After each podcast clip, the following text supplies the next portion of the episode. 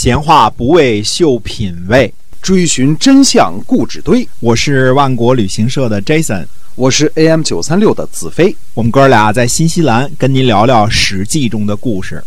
各位亲爱的听友们，大家好，欢迎您呢收听《史记》中的故事。我们来跟您讲那个年代所发生的那些个事情。我们周一到周五呢都会更新，感谢您的关注。今天我们继续的书接上文。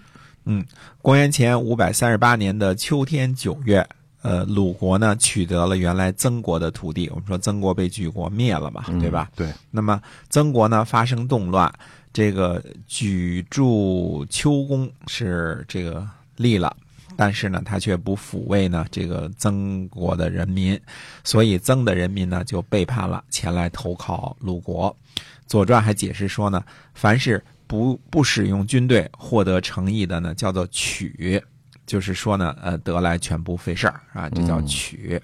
那么，公元前五百三十八年呢，还有一件什么事儿呢？郑国的子产呢做了秋赋，秋赋呢，嗯，就是按照实际耕田的数量来收取赋税啊，类似鲁国的出税亩啊。那么，说到了这个春秋时期啊，其实呢，呃。各国啊，都有一些个百姓自己开垦的土地，都有这种情况发生。嗯，那么这些个田地呢，其实都是大夫们呢指使人民去开垦的。当然，土地所得呢是不会向国君缴纳任何的赋税的。多余出来的这个钱财呢，都流进了这个呃大夫们的腰包。嗯，赋呢，呃，专门指的是军赋，因为这个赋就是一个。宝贝的贝加一个武嘛，这就是专门为武武力而设立的这么一个呃税项啊。呃，它指的是军费呢和服兵役。前边我们说过了，这个嗯要出多少马呀，多少战士啊，多少甲士和铠甲呀，对吧？对吧？这些都说过了啊。那么原来呢，这个呃开垦新开垦的这些田地呢是不用负担军费的，现在呢等于逃不了了，嗯，也得负担军费了，也得交钱了，对。这也从呃另一个方面呃反映了啊，到了春秋晚期的时候啊，人口已经大大的增加了，靠着原有的耕地呢，可能已经养活不了这些人口了。嗯，我们说呢，这个春秋时期呢是相对来说战争不太频繁的这个时期啊。尽管我们讲了很多战争的事儿，但后来我们还会说这个事儿啊，其实杀伤并不是特别的大，总体环境还是平和的。那么，既然有了富裕的劳动力，那采邑的大夫们呢，自然是去鼓励农民呢去开垦，对吧？多开点荒地。那么子产做秋赋呢，就是让这些体制外的耕田呢。都按照收成呢缴纳给国君一份支付军赋，以减轻呢郑国的这个军费负担。嗯，哎，这个举动呢实际上是动了大夫们的奶酪，对吧？所以招致了批评。老百姓的批评呢也不会记录在史书上的啊，这个都是大夫们的批评啊。这个国家里的人呢就咒骂子产，说自己的父亲死在路上，他父亲不是被谋杀的嘛，对吧？那么自己呢，却长了蝎子的尾巴。嘿，嗯，这样呢，向国家发布命令，呃，国家将来会怎么样呢？那么，其中的一个大臣呢，子宽呢，就把这些话呢，就告诉了子产。子产说呢，说有什么害处呢？子产说：“苟利社稷，生死以至。”啊，这句话啊，后来这个很多都引用啊。如果真的是对社稷和国家有利的话呢，就是。生死又如何呢？对吧？嗯，不把生死放在心上，何况呢？我听说啊，这是资产说的啊，说做好事的人呢，不改变他的法度，所以呢，能有所成就。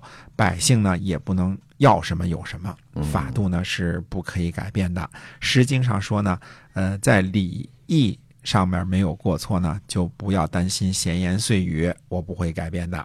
子款子这个子宽说呢，说这个看来国事啊是要最先在郑国灭亡了。嗯，法度呢建立在贪婪的基础上，哪里会有好的结果呀？可见这些大臣们对执政大臣子产的这个做法呢，还是嗯非常不满意的。对，那么嗯，确实看来这个子产做秋赋啊，确实是触及到了大夫们的自身利益。呃，公元前五百三十八年的冬天。吴国讨伐楚国、报复楚国的诸方之役，就是抓庆丰那一次啊。嗯。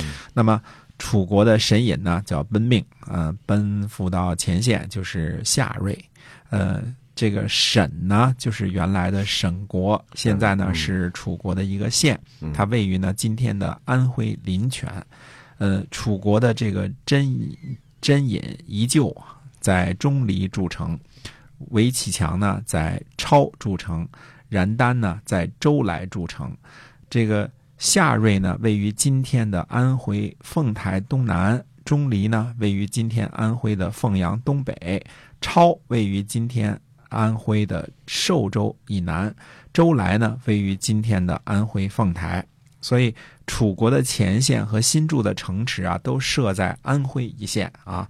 那么，呃，不用说，肯定针对的是东边的江苏，对吧？江苏的吴国。国，嗯，对了，因因为呢东部呢发水，所以呢呃不能够筑城，所以彭生呢就停止了在赖的这个筑城。